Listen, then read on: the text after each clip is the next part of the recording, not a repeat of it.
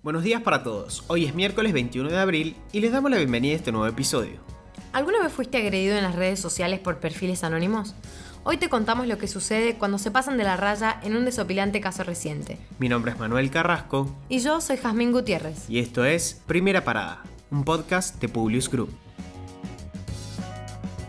Nacionales.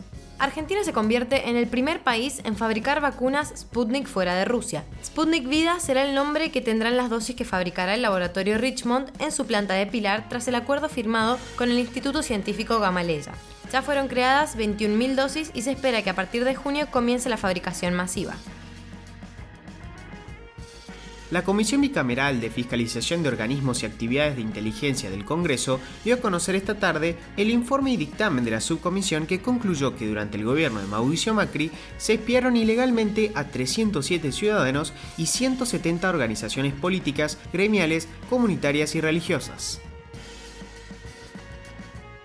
La justicia tiene en sus manos la definición por las clases presenciales en Capital Federal y hay expectativa por los fallos en medio de la escalada de tensión entre el gobierno y la ciudad de Buenos Aires. Mientras se espera la resolución sobre diversas presentaciones, el presidente Alberto Fernández espera un fallo en contra de la apertura de las escuelas en línea con la presentación que hizo el lunes el procurador del Tesoro, Carlos Zanini. Con este planteo, el Ejecutivo busca impugnar el fallo a favor de la presencialidad en las clases en el distrito que estaban suspendidas por decreto de necesidad y urgencia por la segunda ola de contagio de coronavirus. El presidente decidió adquirir 10 aeronaves de transporte a los Estados Unidos. Se trata de una operación comercial vinculada a la defensa que había iniciado el gobierno de Mauricio Macri y concluyó durante la administración peronista.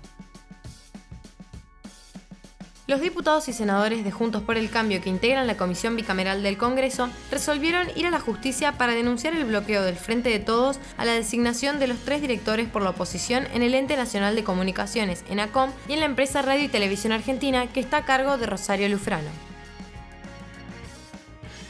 El secretario de Calidad en Salud de la Nación, Arnaldo Medina, admitió que es posible que se extiendan las restricciones sanitarias implementadas hasta el 30 de abril, al asegurar que los niveles de contagios van a aumentar en el marco de la segunda ola del coronavirus. Internacionales. Derek Chauvin, el ex agente de policía acusado de matar al afroamericano George Floyd en mayo pasado en Minneapolis, fue declarado culpable este martes de los tres cargos que enfrentaba, en un caso que dejó al descubierto profundas divisiones raciales en Estados Unidos.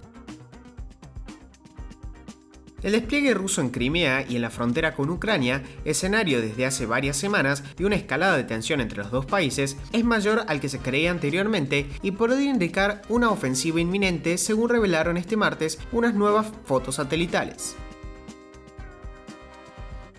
Reporteros Sin Fronteras denunció que la persecución a periodistas por parte del régimen chino pudo haber contribuido a la propagación del COVID-19. Al Beijing evitar que denunciantes advirtieran lo que estaba pasando durante los primeros días de brote en Wuhan, se impidió al mundo estar mejor preparados ante el inesperado virus.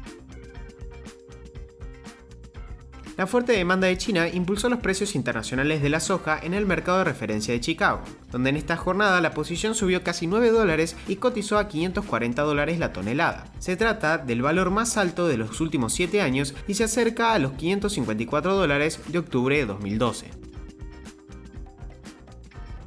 Elon Musk no pudo evitarlo. A pesar de que aseguró que el piloto automático del Tesla accidentado por el cual murieron dos personas en Houston no estaba activado, las acciones de su compañía estrella se precipitaron.